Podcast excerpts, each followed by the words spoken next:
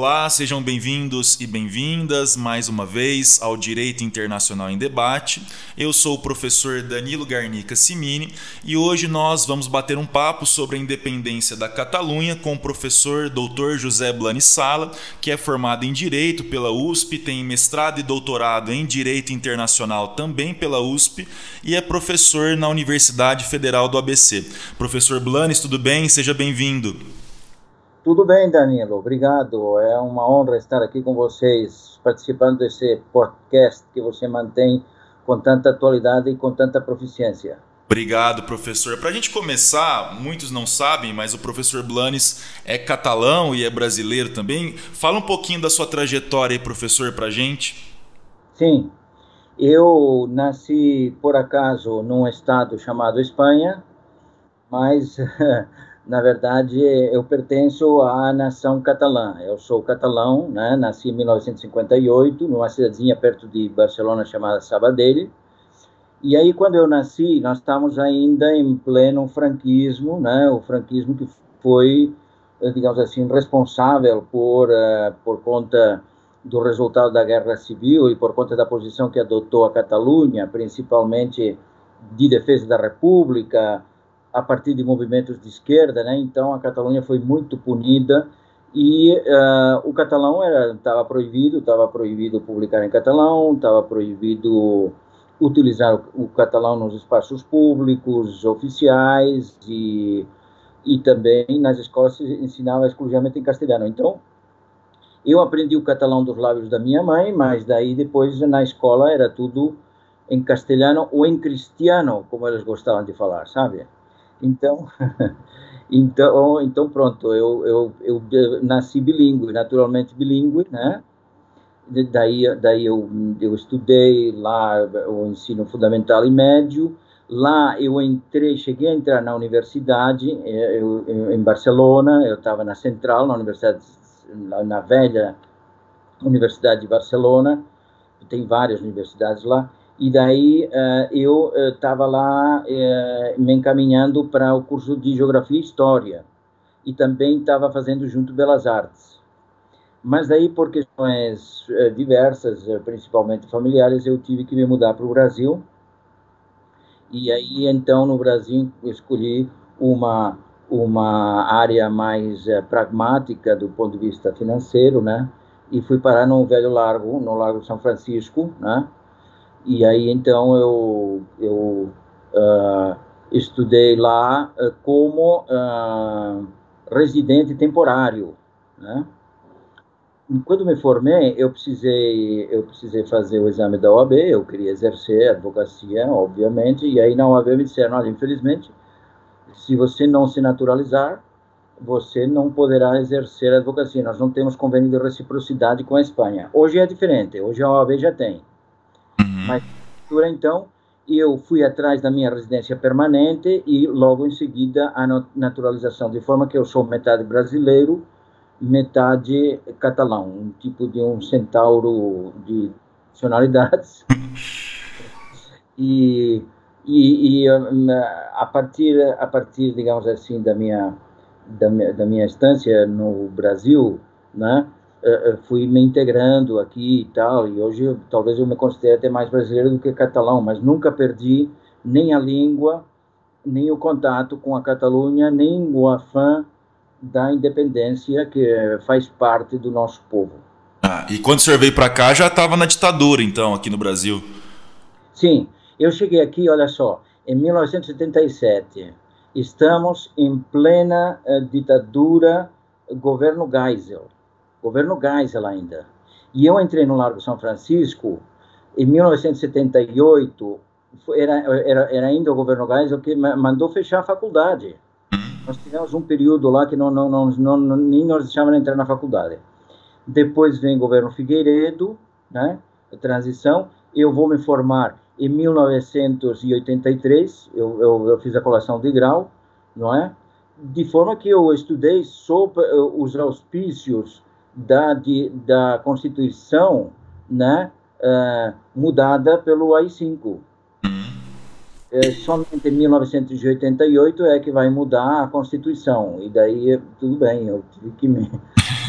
me, me atualizar, né, do ponto de vista jurídico, mas foi um, um, um, prazer na atualização democrática também, né, porque não foi apenas uma mudança jurídica, mas também política muito importante no nosso país. E é isso.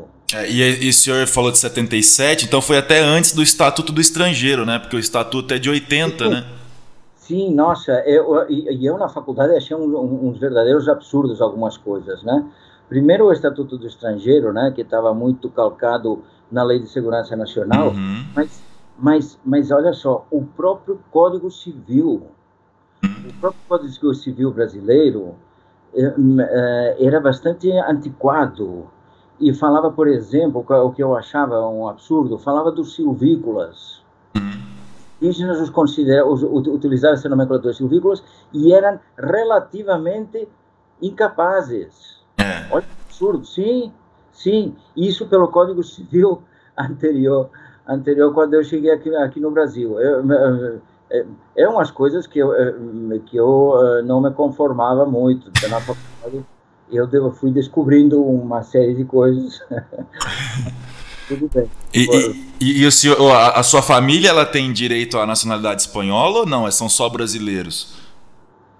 A minha família, olha só que interessante, a minha família tem, tem de tudo, mas somos todos centauros. Quer dizer, todos temos dupla nacionalidade, né? Então, os, os, uh, eu tenho três filhos. Eu tenho três filhos. Uh, os três têm dupla nacionalidade. Dois nasceram quando eu estava fazendo um, um, o pós, lá estava com bolsa, nasceram na Espanha, então, pelo fato de nascer na Espanha, filhos espanhóis, espanhol, registrei no consulado, pronto. Aí eles conseguiram também a nacionalidade brasileira. Depois a pequena, nasceu aqui no Brasil, mas eu a registrei no consulado espanhol. Então, pronto, dupla nacionalidade. E enquanto eu, enquanto eu estava lá na Espanha, eu, eu falei para a Célia, escuta, você tem a possibilidade, sendo uh, casada com um espanhol e morando mais de dois anos aqui no território nacional, você pode pedir a, a nacionalidade espanhola. E ela, mais do que correndo, foi, foi atrás foi atrás da dupla nacionalidade e também tem dupla nacionalidade. Então somos todos duplos nacionais na família. Ah, é. A minha família por parte de, de mãe, meu avô materno, é, eles vieram de Granada. Não sei se fica perto da Catalunha, Granada, cidade de Granada. Fica, fica, fica longe, fica lá no sul. Granada é uma, é uma das grandes cidades da Andaluzia. Ah, entendi. E, e por falar em, em, mapa, né, geografia, eu acho que a gente estava conversando isso antes da gravação. É importante que o senhor explique um pouquinho, é, geograficamente, o que é a Catalunha, né? Porque a gente pensa muito Catalunha como sinônimo de Barcelona, mas é além de Barcelona, né? Sim. Uh, geograficamente, a Catalunha fica no nordeste da Espanha, literalmente no nordeste da Espanha, e faz fronteira com os Pirineus. Os Pirineus é uma cadeia montanhosa que é uma fronteira natural entre a Espanha e a França. Então, boa parte dos Pirineus uh, uh, uh, são catalães. Perfeito. Depois você tem você tem o Mediterrâneo. Então, a Catalunha é banhada pelo Mediterrâneo. Boa parte do território catalão é litoral mediterrâneo, né? E depois então então faz esse faz, faz como um triângulo. É um triângulo, né? Tem o litoral, tem os Pirineus lá em cima e depois e depois é, é cortado pelo, é, por uma linha praticamente reta, né, que faz é, faz divisa com com Aragão, com a com a comunidade valenciana, né? E, e, e, e, é isso, mas Catalunha não é só Barcelona, Catalunha tem uh, mais três províncias importantes, né? Tem Girona, tem Tarragona e tem Lleida, né? Uh, são as, as uh, as capitais de província, né? Antigamente, antes da antes da nova constituição, se utilizava a divisão provincial, né? E que era, digamos assim, prévia à, à, à divisão regional, né? Que seria da Catalunha. Então tinha essas essas quatro províncias, que eram Barcelona, Girona, Lleida, Tarragona. Hoje a, essa divisão provincial não está tão tão acentuada, porque se outros critérios. O critério principal é o das autonomias. Então, você tem a autonomia da Catalunha num contexto de, de uh, Estado descentralizado, autonômico, não é? com várias outras autonomias. Hum, e lá e a gente é importante falar também que na Espanha tem rei, né, professor? Assim, as pessoas não sabem que a gente pensa muito na, na família real britânica e esquece que na Espanha também tem a família real, né? Aliás, essa praga da monarquia, ela está bem espalhada ainda na Europa. Você tem rei na Holanda, você tem rei na Bélgica, você tem rei lá na Suécia, rei ou rainha, nunca sei direito, não é? Você tem ainda, inclusive no Oriente, você tem rei no Japão, mas a Espanha então não poderia ser diferente, né? Franco não conseguiu dar continuidade com o seu movimento do, do digamos assim, que era que era entroncado com o falangismo, que era assim um movimento de direita, mas pensou que que a melhor forma de continuar sendo a Espanha conservadora seria colocando uma monarquia de volta à frente, né? Uhum. Então a Espanha é hoje do ponto de vista eh, jurídico-político, uma monarquia constitucionalista parlamentária. Uhum. É, é, é, um rei, é Felipe VI, né, da Casa dos Bourbons, né, depois de, de, de abdicar o pai dele, Juan Carlos I, que agora está mergulhado em casos de corrupção e também de, enfim, de problemas conjugais sérios, né? A monarquia espanhola está muito deteriorada, extremamente deteriorada hoje. É, tem tem um, um, passeio bom, muito famoso em Madrid, que é justamente o Palácio Real, né? Eu sei porque eu fui lá, eu tive oportunidade. Então, assim, é, é muito, muito visitado, mas a família não mora lá, né? A família só utiliza para compromissos oficiais, pelo que me explicaram Exato. na época. É o, é o, Palácio Real, é muito bonito, por sinal, tem umas salas lá é, muito bem decoradas, com tapiçaria, e com móveis, é, é muito bonito, na frente de uma igreja, a igreja da Almudena. Né? Isso. faz uma praça, é um lugar bonito. Madrid é, Madrid é muito bonito, apesar de ser, de ser a centralização política da Espanha e tal, e de, e de ter sido criado uh, pela, pela monarquia, né? porque antigamente a capital da Espanha era Toledo, né? E, no comecinho da unificação era Toledo, nem era Madrid, mas depois, depois com, com Carlos I da Espanha e V da Alemanha, pai de Felipe II, vai se dar a mudança da sede da capital para Madrid, que era uma vilazinha, uma vilazinha assim inexpressiva, mas cujo cujo, digamos assim, clima era muito melhor que Toledo. Toledo é complicadíssimo. Toledo é úmido quando chega o inverno, faz muito frio lá, é terrível. E lá e lá na em Madrid tem um clima um pouquinho mais ameno. Hum.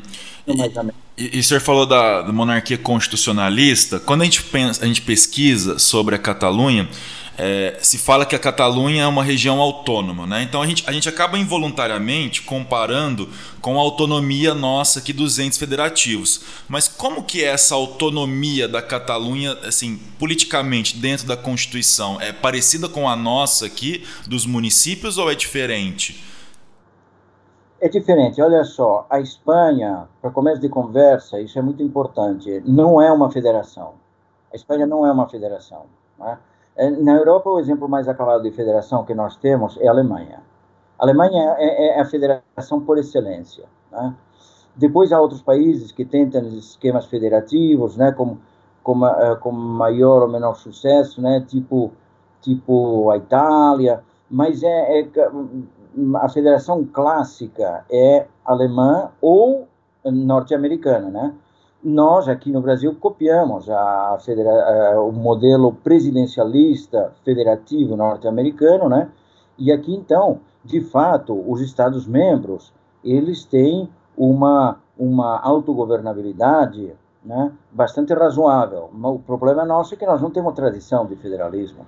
Então não, não, sabemos, faz, não sabemos o que fazer com o federalismo. Nós, nós não usamos em todas as suas potencialidades o federalismo. Na Espanha, não. Na Espanha não se opta por um federalismo. Se prefere um modelo híbrido, descentralizado, né, onde se admitem apenas autonomias. E essas autonomias são muito limitadas. Vou te dizer qual é a principal limitação dessas autonomias. Elas não têm, não têm uh, capacidade financeira. Assim como nos estados, no Brasil, nos estados-membros, os estados podem uh, recolher impostos e têm o seu próprio orçamento sem interferência relativa, né? porque no Brasil nós ainda vivemos muito sob o governo federal, mas, mas tem uma, uma, uma, uma, uma autonomia financeira relativa. As, as autonomias é, da, do Estado espanhol não têm autonomia financeira. Passa tudo pela arrecadação do governo central e o governo central redistribui depois achar, da forma que achar mais oportuna. Então, pronto. Então, aí você já vê que é, que é, uma, é uma autonomia muito limitada, né? Mas, mas tem governabilidade, sim, em determinados aspectos, né? E com o tempo, na Espanha, as autonomias foram conquistando algumas competências a mais. Por exemplo, a questão da segurança hoje, ela é uh, uh, dada às autonomias, embora há, uh, continue havendo, né, um, um, em muitos campos, não apenas como aqui no Brasil a Polícia Federal tem, tem, tem competências em determinados campos. Lá na Espanha, o que seria a, a, a, a Polícia Nacional, né, tem competência em muitos mais âmbitos e pode intervir nas, nas, uh, nas seguranças autonômicas, entendeu? Entendi, entendi. Mas, mas essa, essa, essa é a grande diferença, quer dizer, não, não é uma federação, a Espanha não é uma federação. Entendi. E, e, como que surge historicamente esse movimento pela independência da Catalunha? Muito bom. Uh, tem, tem uma história mais antiga, mais remota, porque, porque uh, na verdade, oficialmente, o primeiro governo catalão é de 1359, inclusive já com esse nome, da Generalitat, né? Mas, claro, não vou agora uh, desgranar aqui no, no, no, nosso podcast toda a história da Catalunha, né? Uh, a Catalunha nasce com, digamos assim, uma, uma liberdade política, depois essa liberdade política, ela, ela, ela, ela é retalhada, né? E, e é reconquistada em várias ocasiões, né? Mas há um momento que é um momento que é um momento, digamos assim, eh, mais próximo da nossa história e onde eh, realmente a Catalunha per, perde muito, muito da sua liberdade, que é 1714, com o primeiro Bourbon assim que, que de fato vai governar a Espanha, que é Felipe V, né? Depois de uma briga com os Habsburgo, porque a Espanha vai ser disputada pela Casa de Habsburgo, da, do, do, da herança do, do Império Austro-Húngaro e pela e pela Casa dos Bourbons e os Bourbons acabam ganhando a parada, e os Bourbons são centralizadores ao máximo, e os Bourbons, então, então acabam com a Catalunha, não é? Acabam com a Catalunha, tentam acabar com a língua catalã naquela altura já, obviamente não, não vão conseguir, né? Mas, mas foi, foi muito reprimido a Catalunha. É, é, é isso que acontece, que as pessoas gostam de de, de ver essas coisas na, na, na, atualidade e não sabem a que se referem. Em todo jogo do Barça, no minuto 17, segundo 14, 1714, é?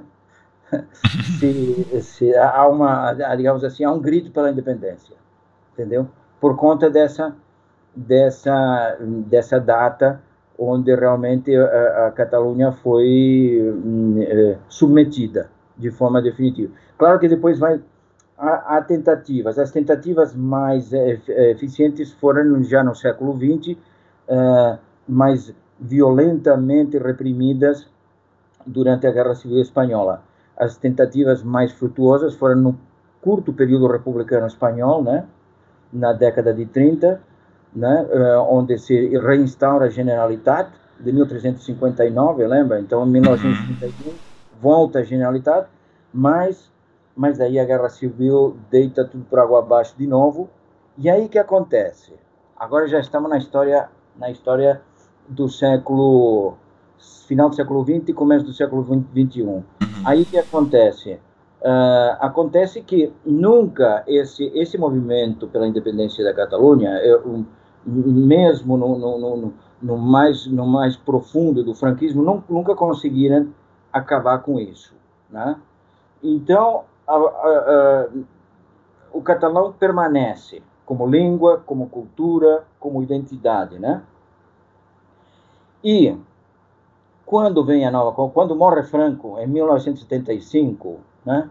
Se prepara uma nova constituição. Na Espanha, na constituição é, é 10 anos antes da, da nossa nova Constituição. 1978, a nova Constituição oferece esse modelo descentralizado das autonomias, meio que respondendo né, algumas, algumas aspirações políticas, seja dos, dos catalães, seja dos bascos, seja até mesmo dos galegos, né? Uhum. Para deixar um pouco assim, para deixar tranquilinhos, né? Esses, esses, esses povos, essas pessoas, né? Mas claro, isso isso acaba sendo muito eh, insuficiente, né? Muito na prática, né? Há, há muita insatisfação com relação a isso e aí então a Catalunha vai propor um estatuto novo, vai tentar mudar a sua autonomia para ser uma autonomia melhor, mais completa. Isso é apresentado perante o. Já estamos agora no século XXI, tá bom? Uhum. Vai ser apresentado perante um governo socialista, que é aquele, aquele governo do. Como é que chama? Aquele socialista sorridente aí do. Agora esqueci o nome dele não é, é bem depois do Felipe Gonçalves, né? Mas tá bom. Esse esse esse primeiro-ministro que agora não me vem. É o é o o Zap, Zapat, não, como é é? Isso, Zapateiro. Zapateiro. Isso, Zapateiro. Zapateiro. Matou, matou. Muito obrigado, Danilo. Muito bem. O Zapateiro. Então, o Zapateiro recebe com simpatia essa proposta que na época do do Maragall, do Pascoal Maragall, que era, digamos assim, o presidente da autonomia catalã e que coincide com o movimento de renovação uh, coincide com as Olimpíadas lá em Barcelona, um movimento muito interessante. E então pronto, então é proposta em 2007, salvo engano, esse estatuto. Zapatero recebe com simpatia, não é? Uh, o rei, assim, não, também não, não vai se opor frontalmente, mas a direita espanhola no Congresso sim vai se opor.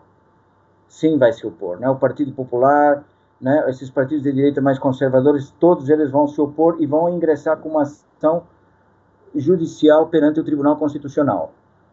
E o Tribunal Constitucional, então, pega para si esse, esse, essa demanda, um processo que vai demorar anos, somente em 2010, em 2010 é que vai proclamar a sentença, o, o Tribunal Constitucional. Né? A expectativa que se tinha até então na Catalunha era: bom, tudo bem, não vamos conseguir independência, mas de repente vamos caminhando para um Estado federal, para uma para uma, digamos assim, uma autonomia mais verdadeira, algo né, mais genuíno, né?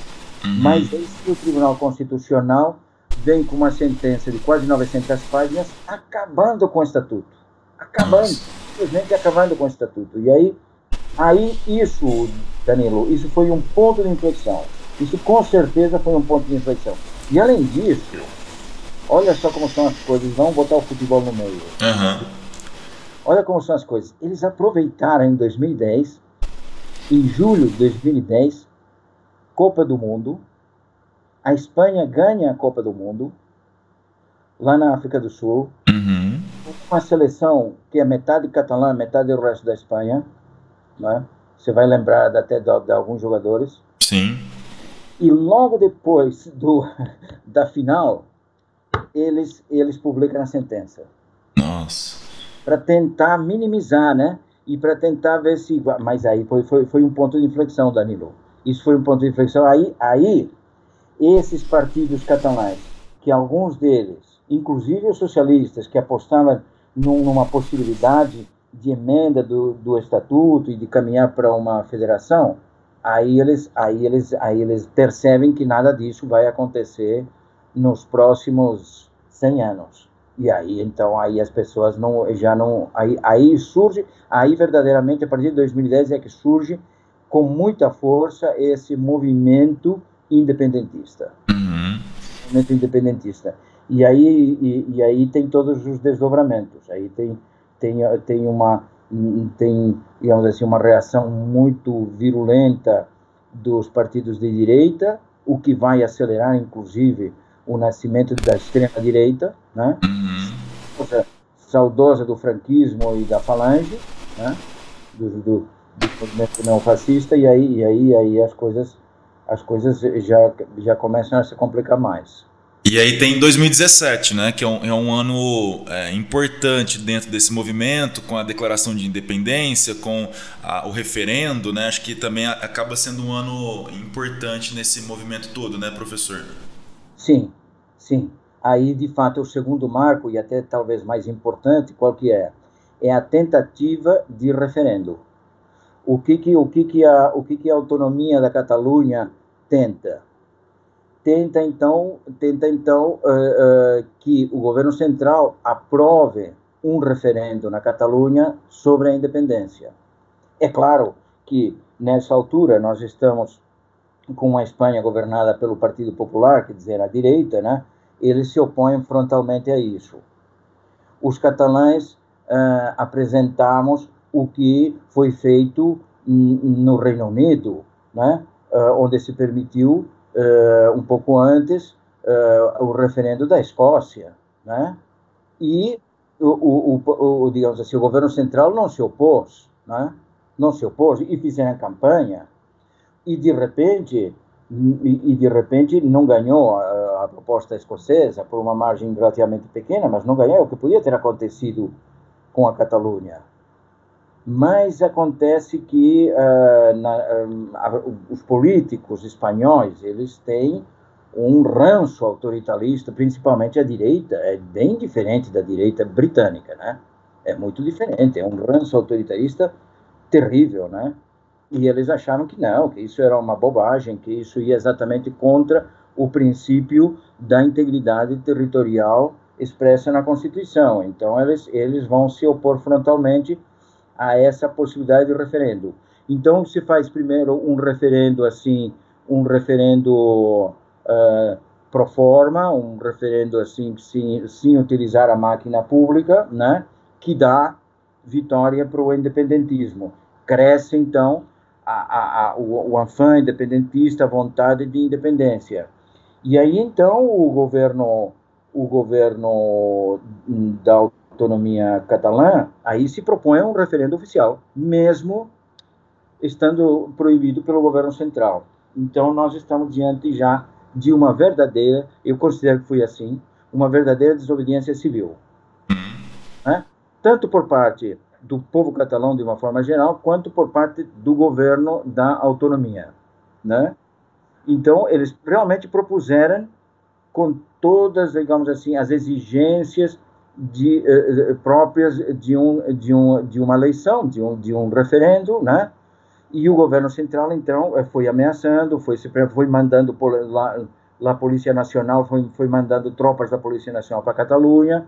Chegaram, inclusive, porque não tinham hotéis, os hotéis não, dá, não davam cobertura para eles se hospedarem lá, eles não tinham. chegaram milhares de, de, de, de policiais. Não, não tinha, então, sabe o que fez o governo espanhol? Foi caricato também. Alugou do, eh, dois, dois transatlânticos desses, desses de, de turismo da Itália. e, e, os, e, os, e, os, e os policiais e, e, alguns soldadinhos, porque também mandou gente do exército, eles ficavam hospedados lá, lá no porto de Barcelona. Foi uma coisa cômica, foi cômico. E aí, então, é, chega no dia, né, 1 de outubro de 2017, não, que não vai ter, que nós vamos, que nós vamos proibir, que a polícia vai entrar em, vai entrar em ação e, e a catalanizar, então tentem impedir, nós estaremos lá nas urnas. Já desde a noite anterior, gente nos colégios eleitorais, né, em escolas, né, dormindo lá, passando a noite lá com sacos de dormir e tal, foi, foi, foi realmente foi uma um, um ato de, de, desobediência civil reprimido com violência. Uhum. Reprimido com, com violência. Isso acontece nas primeiras horas da manhã, quando esse espetáculo, obviamente, é retransmitido, não é, por todas as mídias, principalmente pela Europa, e aí chega uma, chega uma hora que ligam lá para para o primeiro-ministro da Espanha e dizem, oh, mas que, que espetáculo é esse que vocês estão dando, que não dá para e aí, então, uh, lá para o meio-dia, o, o, o primeiro-ministro manda, manda, manda retirar as tropas de campo, termina o referendo, não é? mas aí é claro que o governo espanhol não reconhece nada, né? E passou bastante vergonha. É, é no, no, no, documentário que eu até mencionei que o senhor do, chama Duas Catalunhas, que tem lá na Netflix, o, é, pelo que eles falam assim no documentário, a própria violência do governo nacional e esse comportamento de reprimir, etc., foi até um, como a gente chama aqui no Brasil, um tiro pela culatra, né? Porque acabou fazendo com que o movimento pela independência tivesse mais adeptos, né?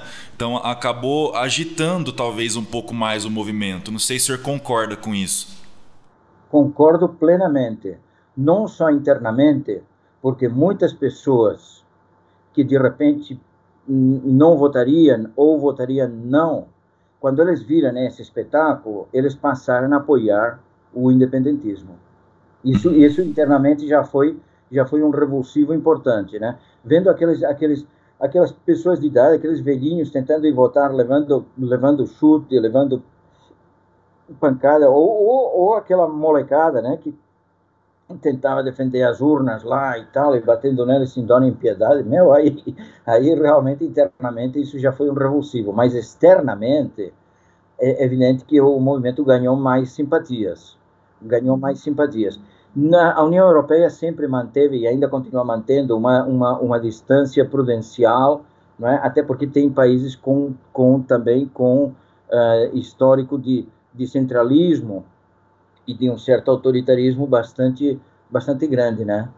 Uhum. Então, então a União Europeia não quer não quer agitar, não quer uh, não, diz, diz uh, né, até hoje diz que não é bem com ele, né? Embora o Tribunal de Luxemburgo, podemos até comentar isso depois com mais detalhe, uhum. também já se manifestou sobre os, os exiliados e tal. Nós já temos já temos, digamos assim, algumas reações de órgãos internacionais ligados ao direito. Uhum nacional, né? É, isso que eu até ia puxar o assunto, porque quem vê de fora, assim, eu pelo menos tinha essa visão, até ingênua, eu posso reconhecer, que a gente pensava assim, bom, lá tem aqueles que são favoráveis e aqueles que são contrários, como se fossem como se fossem duas massas homogêneas, né? E aí a gente começa a estudar o movimento político lá, a gente percebe que dentro do, daqueles que são favoráveis à independência, existem divisões, né, dentro desse grupo, né? Pessoas que pensam diferente dentro do próprio grupo, né? Sim, perfeito, bem colocado. Então, o que acontece? Depois do, da tentativa de referendo, né, uh, e, com, e, com, e em face dos resultados, né, daí, então, o governo da Catalunha tenta a proclamação uh, unilateral de independência, né? Mas, diante das ameaças do governo central, né, que, eh, que evidentemente eh, né, eh, incluem a repressão física, tudo, né? Então, então, então deram, deram para trás, né? Ficou uma coisa, digamos assim, simbólica, né? E, e esse movimento de optar por uma linha pacifista de negociação, de diálogo, acaba criando a, a, a, as diferenças internas com relação ao procedimento que deve ser adotado, né? É uhum. lógico, né? Então aí o independentismo uh, uh, que se prolonga, continua se prolongando ao longo do tempo, né? Até as recentes eleições, né? Que foram agora em fevereiro e que demonstraram que continua forte o movimento independentista, mas internamente há, digamos assim, e, e essa é uma tradição também da Catalunha, né? Que já demonstrou com o anarquismo durante a Guerra Civil, eh, há, há, há, diferenças, há, digamos assim, há opiniões divergentes, né? O que é interessante ressaltar no caso, no caso da Catalunha e que é diferente de todos os, os outros movimentos independentistas de uma forma geral, é que quem impulsa o independentismo é muito mais à esquerda do que à direita. A direita está presente também, mas de uma forma mais discreta de uma forma bem mais discreta, como centro, se apresenta como centro, né? Depois você tem todo o arco da, da esquerda, né? menos os socialistas. Os socialistas, há uma, há uma, digamos assim, há uma parte do socialismo, o socialismo mais ligado ao, ao Partido Socialista Operário Espanhol, que é um partido nacional espanhol, né? Esses não, esses não arredaram pé. Mas, mas de resto, há uma fragmentação nesses nesses partidos de, de, de, de esquerda de uma forma bastante evidente, né? E daí então eh, você tem também uh, membros desses desses partidos que ou estão no exílio ou estão presos. Aliás, Danilo, essa é uma questão também muito relevante no caso no caso da da independência da Catalunha e todo esse movimento, porque a Espanha, embora pouse de Estado democrático, ele não permite a liberdade de expressão. Não permite a liberdade de expressão. Então, o que que fez? Ele prendeu e condenou, estão todos presos, estão todos na, na prisão, prendeu e condenou os, os, digamos assim, os cabeças, seja dos movimentos populares, seja dos, dos partidos políticos, né? Uma característica também desse movimento independentista é que tem um apoio forte no, nos movimentos populares. Você tem principalmente eh, dois nomes aí. Você tem Assembleia Nacional para Catalunha e você tem Omnium. Omnium é uma entidade uh, linguístico-cultural antiga e tal que acaba se transformando num movimento cultural para a independência. E depois tem o pessoal uh, digamos assim, que vai mais por livre, que cria essa Assembleia Nacional Catalã, né? Com, com, a, com, a, com, a, com a vontade de depois poder se transformar numa, numa Assembleia Constituinte, né? E depois você ainda tem pequenos grupos também de defesa, que são o CDR, né? Que são os comitês de, de defesa da, da República, né? Que são, que são eh, considerados hoje clandestinos, né? Esses são os movimentos populares dos movimentos populares, você tem duas pessoas presas. Duas pessoas presas. O chefe do Omnium e o que era o chefe da Assembleia Nacional da Catalunha, presos. Uhum. Né? E, depois você tem. Você vai ter uh, um partido uh, mais de centro, que é Juntos para a Catalunha, onde tem no exílio o que era o presidente, que é o tal do Puigdemont, né? Uhum que está na que está morando na Bélgica, que já se tentou a extradição dele, o, né, o, o, o Poder Judicial espanhol tentou a extradição dele por várias vezes, não conseguiram, né, e que inclusive se elegeu agora deputado do Parlamento Europeu. Se elegeu deputado do Parlamento Europeu junto com mais dois, né.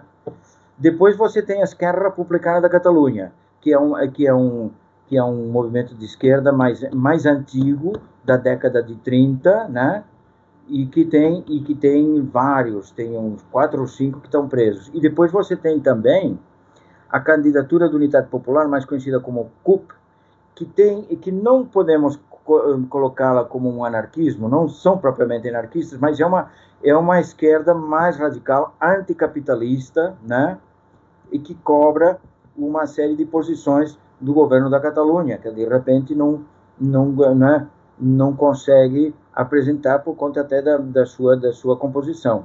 Entendeu? Uhum. Tem, e o senhor mencionou do Tribunal da União Europeia, eles já se manifestaram também? É que o senhor falou é, rapidamente do, da questão do, do, dos exilados, né? Que o senhor falou que parece que teve uma manifestação do tribunal. Sim, sim. Então, olha só, só para completar o que eu estava uhum. te falando antes, eu agora lembrei. O que eu estava te falando antes, quer dizer, esses três partidos demonstram bem o timing, né? O, o timing e a, esse Juntos para Catalunha, por exemplo, que tem no exílio o Puigdemont, o que, que é? Quer uma, pro, uma proclamação unilateral de independência, se for o caso, né? mas com algumas condições. A esquerda republicana, que agora vai ficar à frente da presidência da autonomia, é, que é diálogo, porque consegue conversar com socialistas, né? Consegue conversar. E a CUP não, a CUP, a CUP não quer não quer perder tempo. A CUP diz que estamos perdendo tempo, temos que partir eh, logo que pudermos para a declaração unilateral da independência. Está eh, tá, tá vendo então o, o, a fragmentação que é mais de procedimento do que de objetivo? Uhum. Bom, com esse exilado do Juntos para Catalunha, que era o presidente na, na época do, do 1 de outubro e o que promoveu o que promoveu o referendo, né? E que está e que está sendo né, objeto, digamos assim, de, de, de, de uh, do Poder Judicial espanhol para poder julgá-lo e condená-lo também, né, num, num, julgamento exemplar, né, ele conseguiu se exilar na Bélgica, a Espanha pede a extradição, a Bélgica nega a extradição, a Espanha insiste na, na extradição e reclama perante o Tribunal de Luxemburgo. Tribunal de Luxemburgo diz, responde, não, não faz sentido, né, que tem que respeitar o que o que é decidido pela Bélgica, né? E mais, e mais, porque porque a Espanha também reclama perante o Tribunal de Luxemburgo que ele pudesse se candidatar para o Parlamento Europeu. E aí o Tribunal de Luxemburgo diz, sim, tem legitimidade, é possível que ele se candidate, não tem problema, né? Então, então você vê que de, que, que de, de alguma forma o Tribunal de, de Luxemburgo, né, uh, uh, mantém essa, uh, essa, digamos assim, essa distância com relação ao Poder Judicial espanhol. Uhum. O Poder Judicial espanhol muito é muito influído ainda pela direita conservadora. E hoje o, o, o, governo socialista não tem muita, não tem, não pode controlar muito o poder judicial, até por conta também da separação de poderes, né? Mas o poder judicial espanhol eh, tem um componente, digamos assim, de conservadorismo bastante forte. E isso, isso agora o governo socialista tenta mudar isso, né? Mas o governo socialista também não se quer colocar, não quer, não quer um diálogo franco. Já tentaram montar uma mesa de diálogo, mas, mas, eh, mas uh, os catalães estão percebendo que não que é uma mais uma enrolação do que outra coisa, né? Entendi, entendi. E, pensando agora do ponto de vista do direito internacional, como que o direito internacional, na, na, sua análise, vê essa questão? Assim, será que a gente teria uma resposta é, talvez favorável à independência da Catalunha a partir do direito internacional? Muito boa pergunta, porque aí nós estamos então diante de uma questão muito interessante e que está presente na Carta das Nações Unidas, né? Uh, que é o direito de autodeterminação. Então, o direito de autodeterminação, ele, ele está proclamado na Carta de São Francisco e depois faz parte, no artigo 1 no artigo 1 dos dois grandes pactos de direitos humanos, do Pacto dos Direitos Civis e Políticos e do Pacto dos Direitos Econômicos, Sociais e Culturais, ambos de 1966, se eu vou engano. O direito direito de autodeterminação tem sido objeto de sentenças por parte da Corte Internacional de Justiça. Sim, senhor. E aqui há uma polêmica muito interessante, que é, bom, segundo alguns autores do direito internacional, o direito de autodeterminação se aplicaria somente aos países ex-colônias. Quer dizer, o direito de autodeterminação atenderia apenas tão somente ao processo de descolonização, não é? Mas não é assim que entende a Corte Internacional de Justiça, porque o direito da autodeterminação dos povos não é um direito conjuntural. É baseado num princípio jurídico que é, que é permanente, que é permanente. Nós estamos lidando com a liberdade dos povos liberdade para as pessoas, para os indivíduos, mas liberdade também para os povos. E aí, então, a Corte Internacional de Justiça, ela tem que, ela tem que calibrar né, a aplicabilidade desse, desse direito. Não tem sido fácil. Não tem sido fácil. Não tem sido fácil porque o panorama internacional é complexo, porque as relações internacionais ainda são dominados por países, muitos deles hegemônicos, que são estados unitários que não abrem mão das, das suas eh, prerrogativas e que dentro deles mesmos, de repente, mantêm povos subjugados. Uhum. Não estamos falando de colonização já, já não estamos falando de colonização, porque o direito à autodeterminação não pode se cingir apenas ao processo de descolonização. Aliás, aliás, deixa eu lembrar a você, eu tenho anotado aqui, uhum. é muito interessante isso, e as pessoas não sabem isso. As pessoas não sabem, a maior parte das pessoas, e algumas esqueceram, que durante o século XX, na Europa, houve muitas secessões. muitas exceções. Vou, vou falar para você agora quantas. Em 1905, a Noruega se separa da Suécia. Em 1917, a Finlândia consegue a sua, a sua separação da Rússia, não é? E não cai nas garras da União das Repúblicas Socialistas Soviéticas. Em 1922, a Irlanda se separa do Reino Unido. E tem mais depois da Segunda Guerra. Em 1991, a Estônia, a Letônia e a Lituânia se separam da União das Repúblicas Socialistas Soviéticas. A, a Eslováquia se separa da Tchecoslováquia. Então você tem a República Eslovaca, da Eslováquia e a República Tcheca. Em, em, em, em 90, 91, 92 também você tem a Eslovênia, a Croácia e a Bósnia que saem da ex-Yugoslávia.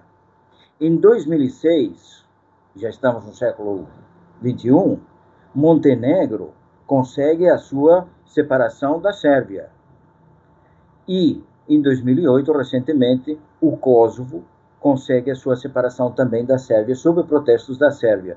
Encaminha, inclusive, uma demanda perante a Corte Internacional de Justiça, que vai ser objeto de sentença apenas em 2010. Olha como a história é curiosa. Em 2010, lembra de 2010? Que sai a sentença da Espanha. Em 2010, a Corte Internacional de Justiça apresenta uma sentença dizendo que a declaração unilateral de independência do Kosovo está de acordo com o direito internacional. Então, então pronto. Então você me pergunta como é que o direito internacional reage a, a, esse movimento todo, não é? Qual é qual, qual é a posição do direito internacional? O direito internacional hoje claramente, não é, é se, se posiciona a favor do, do direito da autodeterminação. Mas é claro que isso não se pode cobrar um preço de violência, uhum. né? e de sangue e de, e de, e de mortes. Eu não, eu não, eu não, eu hoje, nos dias de hoje, já aconteceu, inclusive no processo de descolonização. Lembra o que aconteceu na Argélia, por exemplo? Né? Sim. Né? Uh, que, né, em nome do processo da descolonização, a, Fra a França, a, a, França ignora essa né, essa demanda e reprime violentamente os argelinos, né, e causando muitas mortes e problemas sérios até hoje, né. Mas mas eh, mas entendo que tem que isso tem que ser objeto de um de um uh, processo pacífico, né, que que permita uma ou uma declaração unilateral de independência ou no melhor dos casos, como já tentou o Quebec, como já tentou a Escócia, um referendo, um referendo onde, dependendo do resultado, aí sim você possa, você possa partir para a independência, né? Uhum, sim, e eu estou aqui pensando, né? Porque o senhor falou assim, ah, a, Constituição tem a questão do princípio da integridade nacional, né? Constituição espanhola. É, e, e, mesmo assim interessante, porque se a gente pega é, a Convenção de Viena sobre direitos dos tratados, a convenção fala que o país não pode utilizar o direito interno para descumprir o direito internacional. Então, mesmo assim, se a gente fosse colocar é, na, na, balança, né, digamos assim, esses dois, essas duas ideias, esses dois princípios, né, ou direitos, enfim, é, mesmo assim ainda teríamos que cumprir a autodeterminação dos povos, né? Isso mesmo, isso é muito bem, muito bem colocado esse, essa nessa balança, né? Nessa balança, integridade territorial versus o que determina os tratados, normalmente a Convenção de Viena de 1969, né, do direito dos tratados, excelente. E eu acho que é isso o que tem o que tem procurado fazer a Corte Internacional de Justiça, apesar de apesar de tudo, né? Tem sentenças também anteriores a essa do Kosovo, tem a sentença, por exemplo, da Palestina, onde a Corte Internacional de Justiça vai proibir Israel de, de continuar avançando de, nos, nos territórios palestinos, né? E tem, e tem, e tem outras sentenças semelhantes, é, que, é, que é bem interessante, né? Eu acho que é um, é um campo do direito internacional público que, de repente, é, como é um campo complexo, conflitivo, né? Não está sendo objeto de, de estudo e de análise, assim, uh, e poderia ser mais, principalmente aqui, aqui no continente americano, né? Sim, pensando também na, na questão da repressão, das prisões, etc., Daria até para fazer essa discussão, levar essa discussão é, até para a Corte Europeia, né, Direitos Humanos. Sim, sim. Então o que o que só que olha só lá na, na no, no, no, Tribunal de Estrasburgo, né, muito bem lembrado também a Corte Europeia de Direitos Humanos, uh, o que funciona mesmo é, digamos assim, o princípio da, uh, da suplementariedade, né?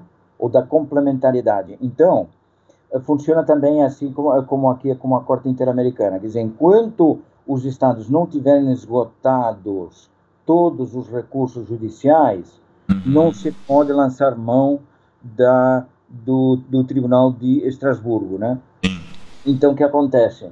Então, já você já, como já tem essas pessoas com sentença em firme cumprindo pena, já, já, já, já há um encaminhamento da situação desses presos para o Tribunal de Estrasburgo. Já há. Só que o Tribunal de Estrasburgo né, se toma o seu tempo, né, porque, claro, repara, vai ser uma sentença que vai ter grandes repercussões. Né?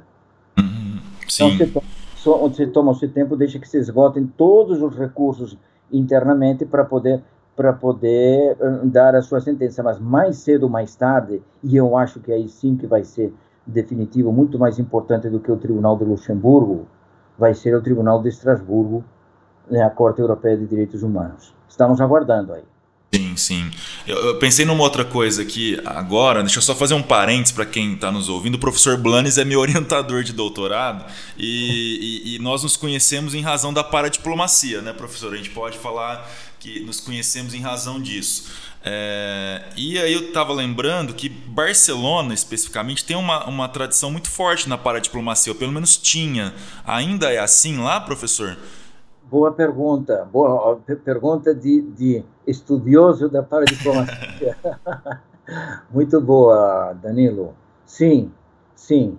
Vou te dizer, a Catalunha sempre teve uma uh, vontade, né, até por conta desse, dessas aspirações independentistas, de ter uma representação externa. Sempre se mexeu bastante. A Catalunha, por exemplo, no contexto da União Europeia, ela vai fundar, junto com um dos landers alemães e uma região da França, vai fundar a Assembleia das Regiões.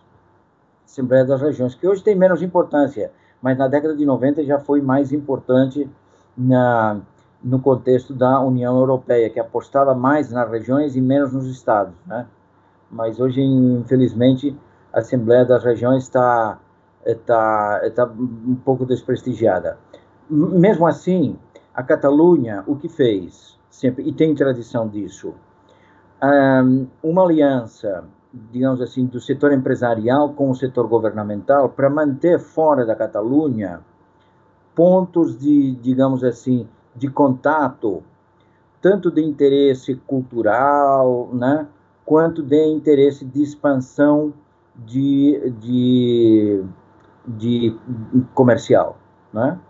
Então, você tem hoje um trabalho que tem o suporte governamental, embora discreto, mas tem um suporte governamental, tem todo um trabalho paradiplomático bastante voltado para, que, para a questão dos investimentos mais do que propriamente aqueles, aqueles uh, uh, contratos clássicos de, de, de, de, de compra e venda e comércio exterior, muito mais para investimentos, para a expansão dos investimentos. Né? Então, você tem esses pontos que têm um financiamento, porque, digamos assim, é um consórcio. Essa figura do consórcio que é interessante aqui no Brasil, que é ainda pouco explorada, do consórcio do setor público com o setor privado, né?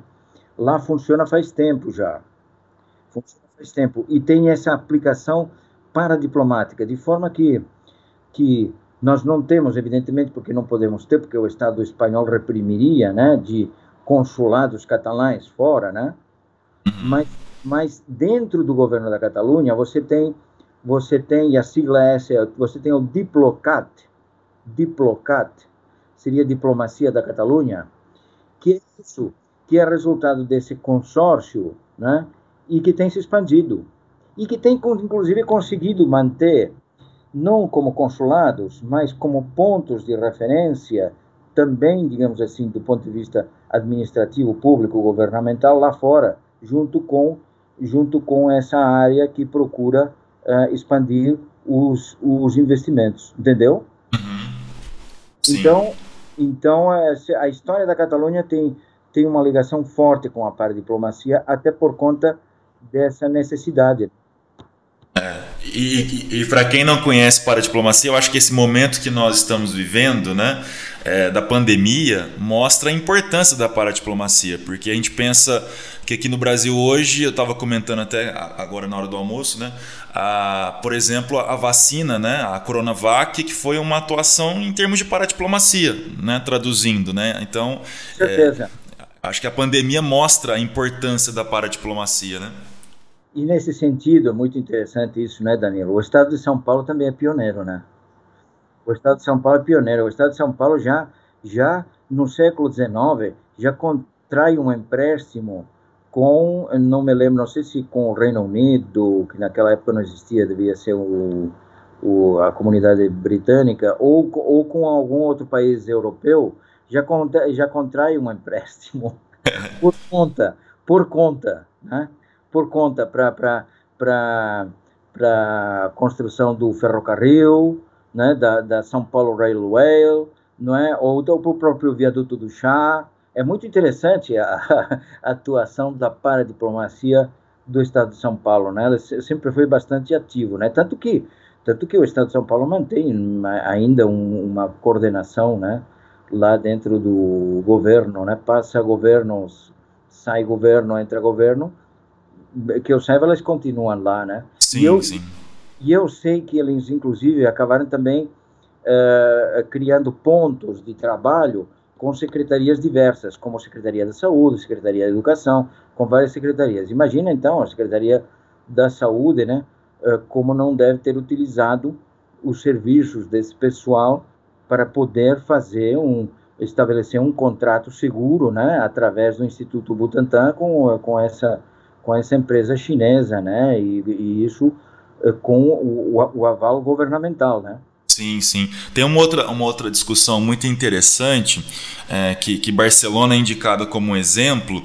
É, uma discussão que fala sobre a ideia de Human Rights Cities, né, que são cidades de direitos humanos que seguem as normas internacionais de direitos humanos. Então, toda vez que. É uma discussão que ainda não chegou muito no Brasil, eu até faço essa discussão um pouco na tese, mas é, todo livro assim, que fala sobre esse assunto, todo artigo, indica Barcelona como um exemplo. Né? Então, acho que é algo também que a gente tem que destacar: né? o papel de Barcelona é, na incorporação, na implementação dessas normas internacionais de direitos humanos.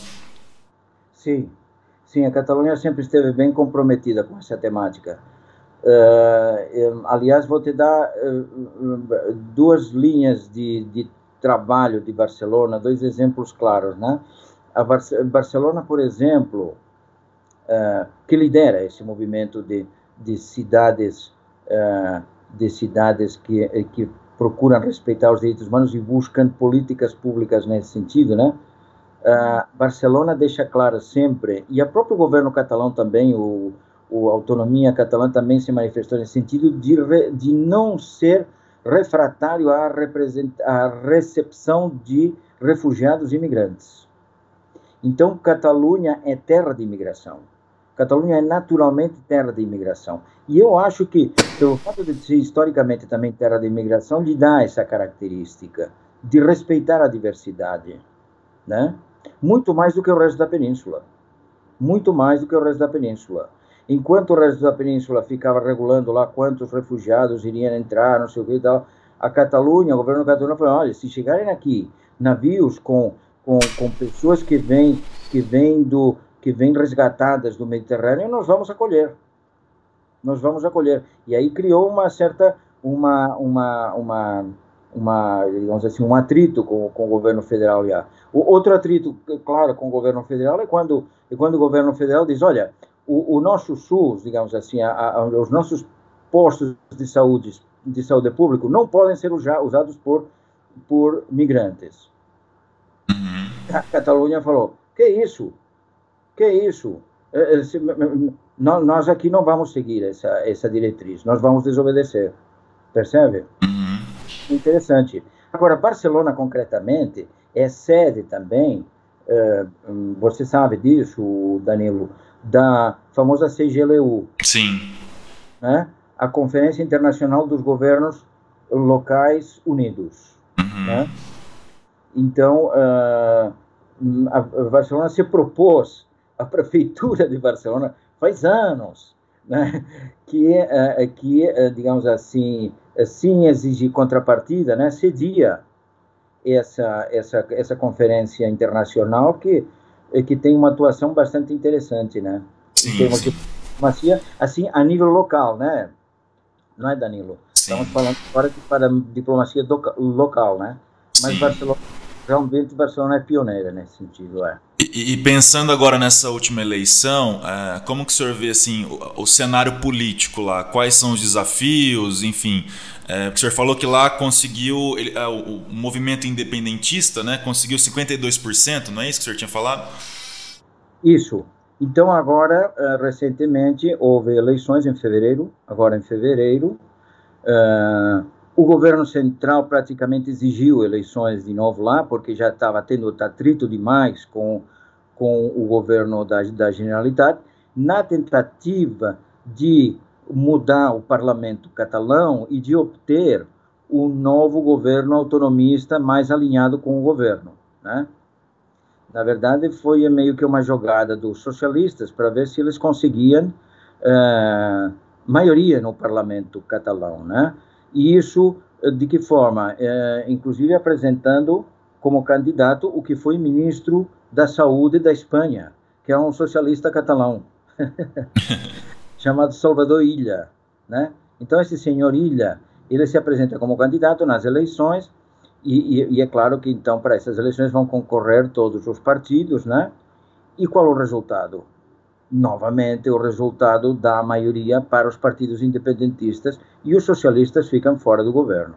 Uhum. Foi uma foi também uma vitória em cima da, dos conservadores, né, que cada vez tem menos assentos na no parlamento catalão. Mas, mas por incrível que pareça, não tem nada incrível se tratando ainda da, da, da Europa, o, o, digamos, o partido de extrema-direita, o Vox, né, acaba rebanhando muitos votos desses, desses, desses conservadores clássicos e tal.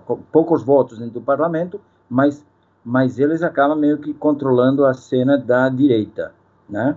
Agora, quem ganha? Ganha nesses três partidos que eu te falei, Juntos para Catalunha, Esquerra Republicana da Catalunha e a famosa CUP, Candidatura de Unidade Popular, que, que juntos tem 52% de, dos, do, dos votos e, portanto, conseguem também, com as cadeiras, um governo agora uh, independentista. Novamente, um governo independentista. E, e eu estava aqui pensando, é, puxando agora para o assunto atual, né, do momento e da pandemia, como, como que está lá, professor? Porque a Espanha sofreu bastante, né?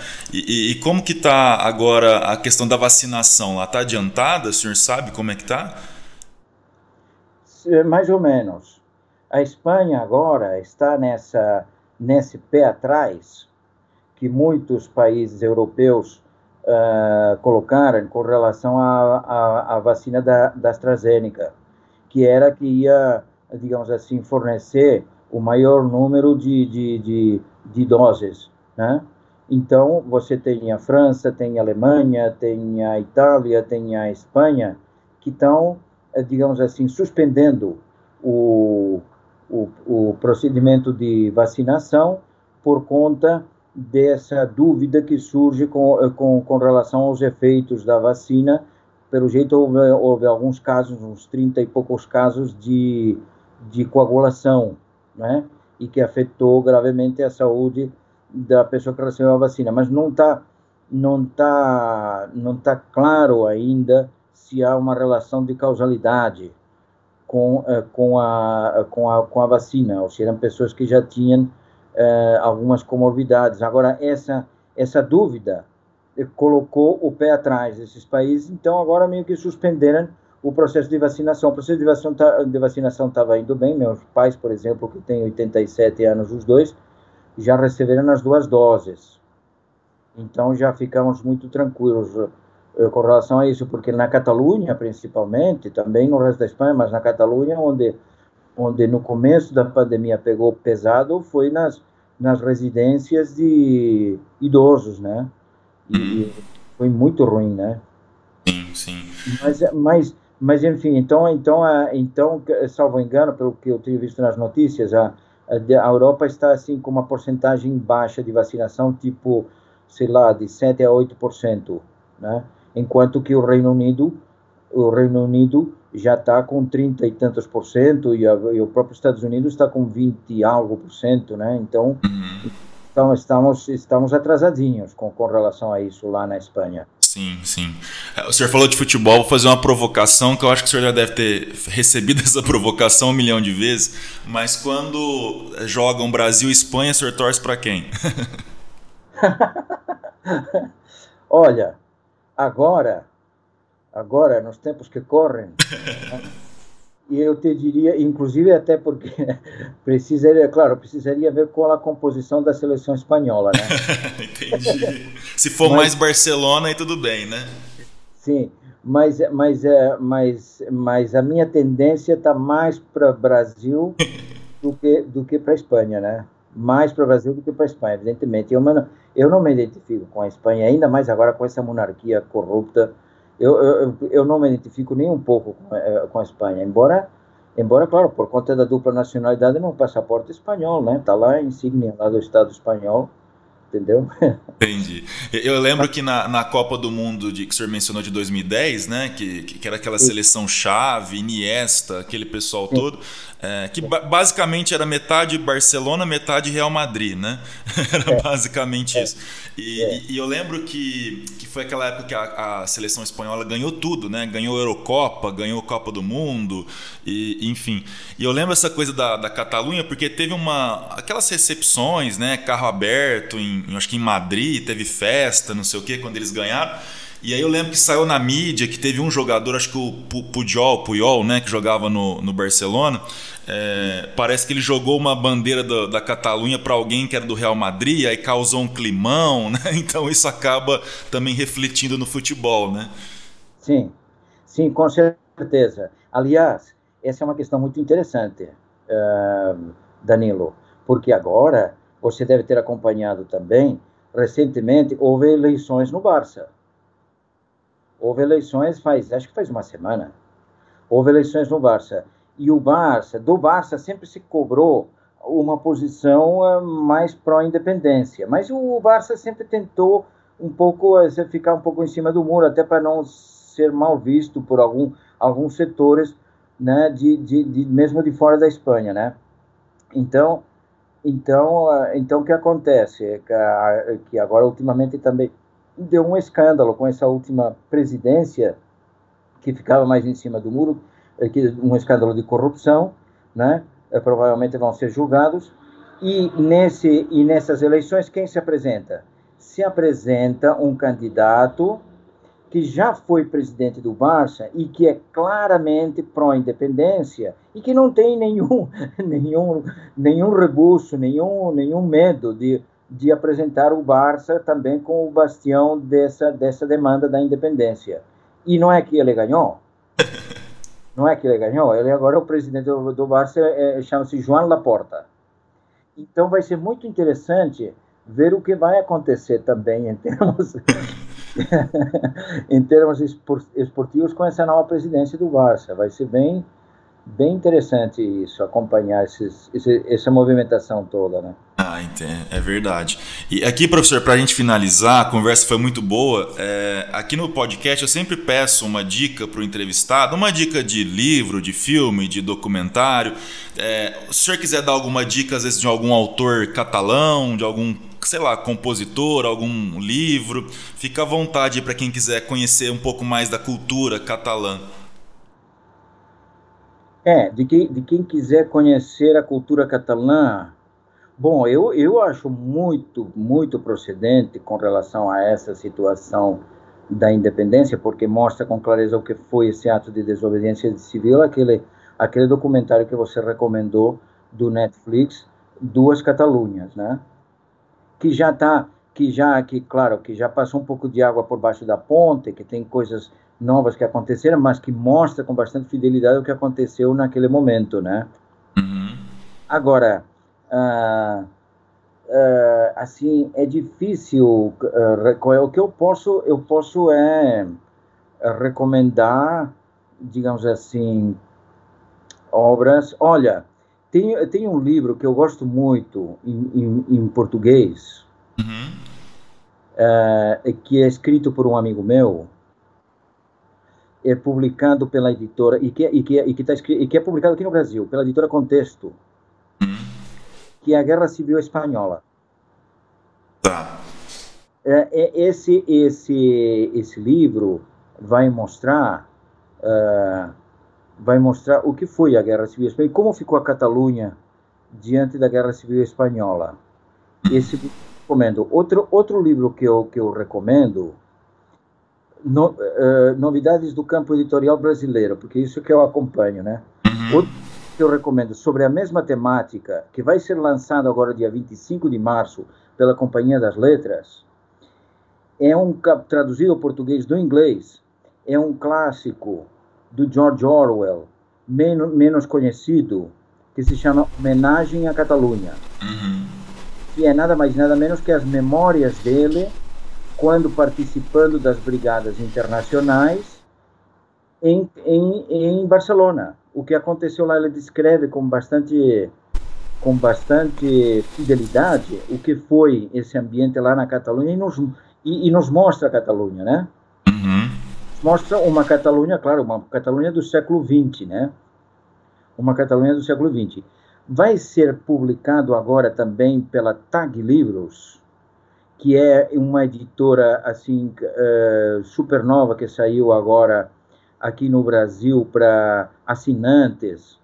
Vai ser publicada uma, uma, uma obra de uma novelista, de uma romancista catalã da, da, de, desse período do século XX, né, que descreve a sociedade catalã uh, desde o início do século, que se chama Espelho Quebrado. Ela, uh, a autora é Marcelo Dureda e é um romance traduzido ao português, que vai ser lançado agora, agora também, eu não sei se essa semana ou a semana que vem. Uhum. Então, então você percebe, Danilo, um, a Catalunha tenta, né, tenta estar presente aí. Também recomendo, por exemplo, para quem se interessar, ultra recomendado na internet, porque acho que os teus alunos, às vezes agora estando em casa nesse período de pandemia, estão mais na internet do que propriamente lendo lendo lendo livros. Sim. Na internet, você, eles vão encontrar dois sites brasileiros sobre catalães que, que moram aqui um, um site é o Catalônia. É o Catalônia. É, é, salvo engano, bom, só, só colocando Catalônia Brasil já, já vai aparecer para eles, mas eu acho que é www.catalonia.org ou, .cat, alguma coisa assim. Recomendar. E depois, para quem, quem gosta mais de, de literatura, assim, mais. Para quem é mais sofisticado em termos literários, filosóficos, tem um, um instituto que se chama Instituto uh, de Filosofia e Ciência Raimundo Lúlio. Uhum. Instituto de Filosofia e Ciência Raimundo Lúlio. Uh, só colocando isso na internet, ele já vai achar o site, e aí tem muitas obras de literatura e de, e de filosofia catalã. Esse Raimundo Lúlio é um, é um sábio que é considerado um dos primeiros escritores em catalão. É, ele, vai, ele vai viver no século XIII, né? E ele, e ele torna o catalão de uma língua, passa o catalão de uma língua popular para uma língua culta, né? Ele escreve boa parte das obras dele em catalão. Raimundo Lúlio, mas é um sábio, da, daqueles sábios da época, né? Ele é meio filósofo, meio teólogo, meio matemático, meio, né? E ele também ele tem um trabalho interessante porque ele é confluência das três culturas, das três grandes culturas peninsulares, que é a cultura judaica, a cultura árabe e a cultura cristã, né? Ah, sim, sim. Ah, muito bom. Tem, tem uma série na Netflix, assim, não é sobre a Catalunha especificamente, mas se passa em Barcelona. É, não sei se o senhor já, já viu na Netflix. Chama Merli, de um professor espanhol de filosofia. Perfeito, é. perfeito. Muito boa, muito boa dica. É, muito essa, é, muito, é muito legal, porque cada, cada episódio também é, fala de um autor né, da filosofia. Então acho que isso que é legal também. Exato, quer dizer, o protagonista é um professor de filosofia no instituto, no, no, no, no que na Espanha se chama instituto, que seriam as escolas de ensino médio, que é. é professor de filosofia. E ele não segue assim um programa assim muito sistemático, ele vai apresentando filósofos e, e, e, cada episódio é um filósofo, né? Isso, e é, legal porque tem uma, uma professora lá numa temporada que ela é ligada ao movimento independentista e tal. Aí tem, aí tem um professor que se apaixona por ela e vai nas reuniões do grupo independentista. Sim, mostra, exato, mostra bem esse ambiente.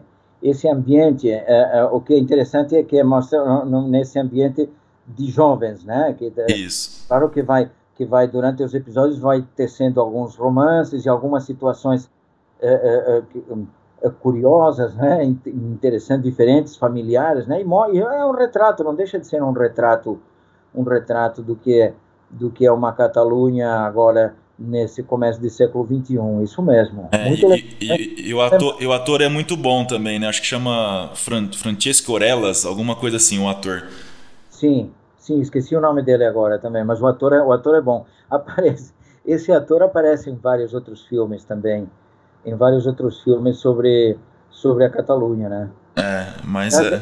Oi, em, matéria, em matéria de cinema também a Catalunha também tem coisas interessantes, mas aí já nos levaria muito longe. Depois, se você quiser, eu te passo eu te passo mais dicas sobre isso para você poder repassar para os seus alunos que tiverem interesse. Claro, claro. Professor, queria agradecer pela, por ter aceito o nosso convite aí de participar do podcast. Foi uma conversa muito bacana, muito rica, muito legal de, de a gente fazer aqui no podcast. Tenho certeza que todo mundo que ouviu gostou bastante, né? Então queria te agradecer aí pela participação. Tá bom, fico contente, Danilo. Você é, é, é, um, é um orientando de luxo. Imagina. Você é orientando né, é, especial, né? Nós, além de criar uma boa sintonia, você, enfim, é um exemplo de como, como conduzir agora, inclusive na pandemia, né, a tua disciplina com, com dinamismo e abordando esses temas interessantes para o direito internacional, tanto para o direito quanto para relações internacionais. Né? Muito bom, Danilo. Obrigado, Parabéns. obrigado, professor. Então, para quem não conhece ainda, o nosso podcast ele está disponível no Spotify e também nós temos um canal no YouTube onde nós colocamos os episódios. É só digitar Direito Internacional em Debate que vocês encontram. Nós também temos uma página no Facebook e uma página no Instagram, arroba Internacional em Debate. Então acompanhem lá, que toda semana tem novo, tem episódios, tem entrevistas, dicas de livro e por aí vai. Então, até a próxima. Um forte abraço, pessoal.